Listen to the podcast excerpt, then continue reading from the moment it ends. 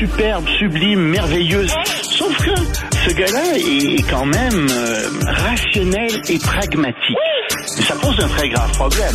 Je t'assure qu'il n'y a aucun politologue sérieux qui va te dire Un politologue, pas comme les autres. Loïc Passy. c'est pas le temps de faire ça. Loïc, bonjour. Bonjour Benoît. Je pose une question euh, troublante ce matin là, à propos de ce conflit israélo-palestinien. Oui, je demande pourquoi est-ce que il n'y a pas encore eu d'offensive terrestre réelle euh, dans la bande de Gaza? Ça fait trois semaines que le conflit est commencé. Ça fait trois semaines que les troupes sont là. On sait qu'il y a eu des incursions. Israël l'a reconnu aussi. J'en parlais hier. Le Hamas en avait parlé. D'accord? Pourquoi est-ce qu'ils sont pas rentrés? Alors, on peut trouver toutes sortes de réponses à ça. Il y en a qui sont assez simples. On se dit bon, c'est vrai qu'il y a des otages, 222 otages qui restent ou à peu près. Mm. Puis là, tu dis bon ben, est-ce qu'on, si on rentre, c'est certain qu'ils perdent la vie euh, ces otages-là. Mais qu'est-ce qui est le plus important, la vie des otages ou en ce moment la vie des Palestiniens parce que les bombardements font énormément de morts Ou est-ce que on fait perdurer le conflit?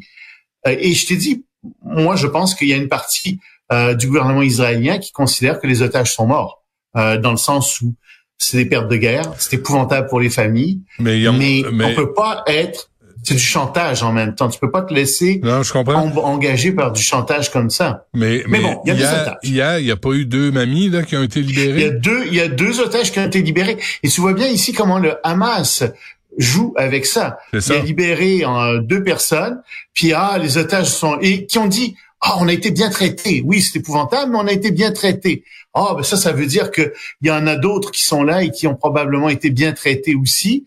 Euh, puis on pourrait peut-être euh, parvenir à les libérer.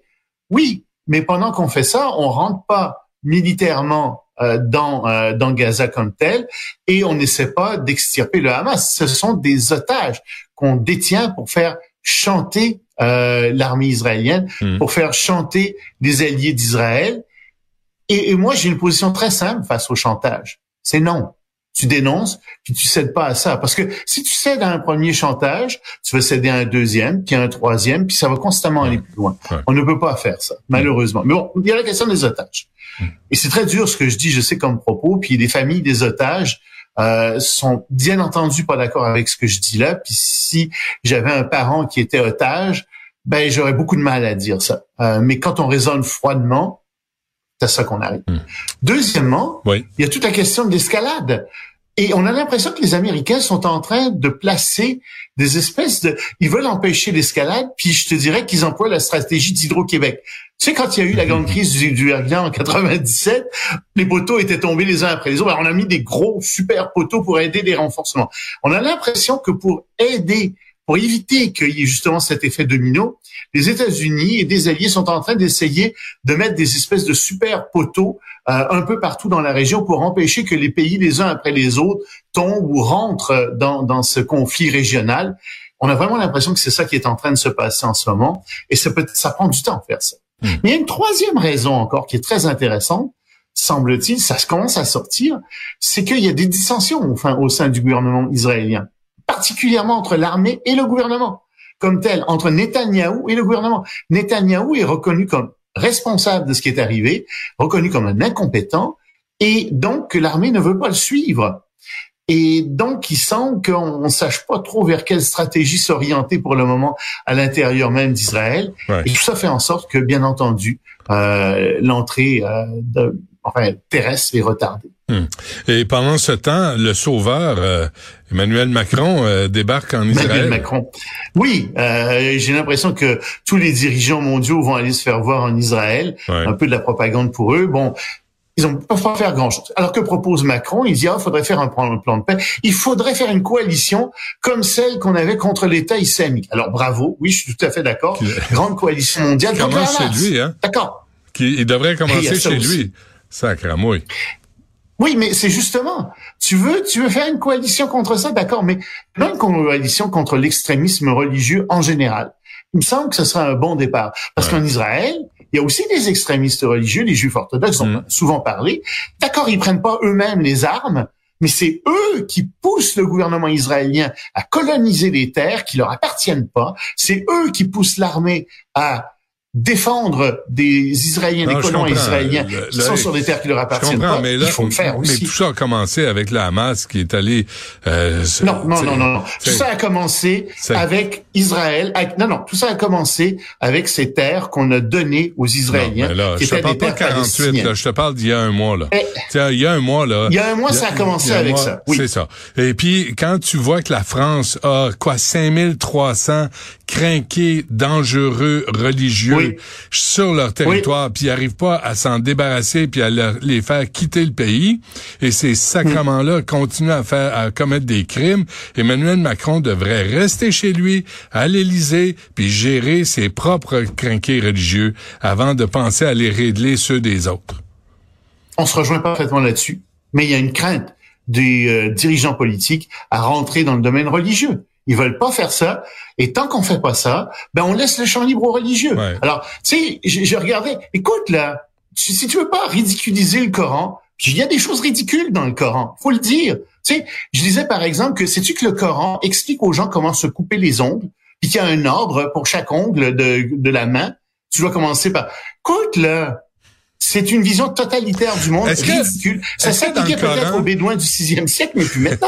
Est-ce qu'il nous explique dans le Coran comment faire cuire une viande pour un hamburger, tu sais, pour pas avoir la, maladie de la viande hachée? Ah non, non, non, je, je sais pas là-dedans. Je pense okay, c'est dans le livre de. Je suis pas expert sur le Coran, ah, mais je pense que ça c'est pas là-dedans. C'est Ricardo, je me, je me mélange tout le temps. mais, mais, mais vraiment, euh, Benoît, tu sais, on n'ose pas dire aux dirigeants religieux, écoutez, là, vous essayez de faire croire aux gens des choses qui ont aucun sens et surtout, politiquement, vous enfermez les gens dans un système totalitaire. Ouais, Ce n'est pas acceptable. Le Vatican fait pareil, c'est toute la même formule. Absolument, il y a des choses comme il y a des fondamentalistes religieux catholiques aussi qui existent, puis il faut commencer à s'en reprendre à ces gens-là, me semble-t-il. Tous les fondamentalistes religieux. Et sur les campus américains, là, ils sévissent aussi.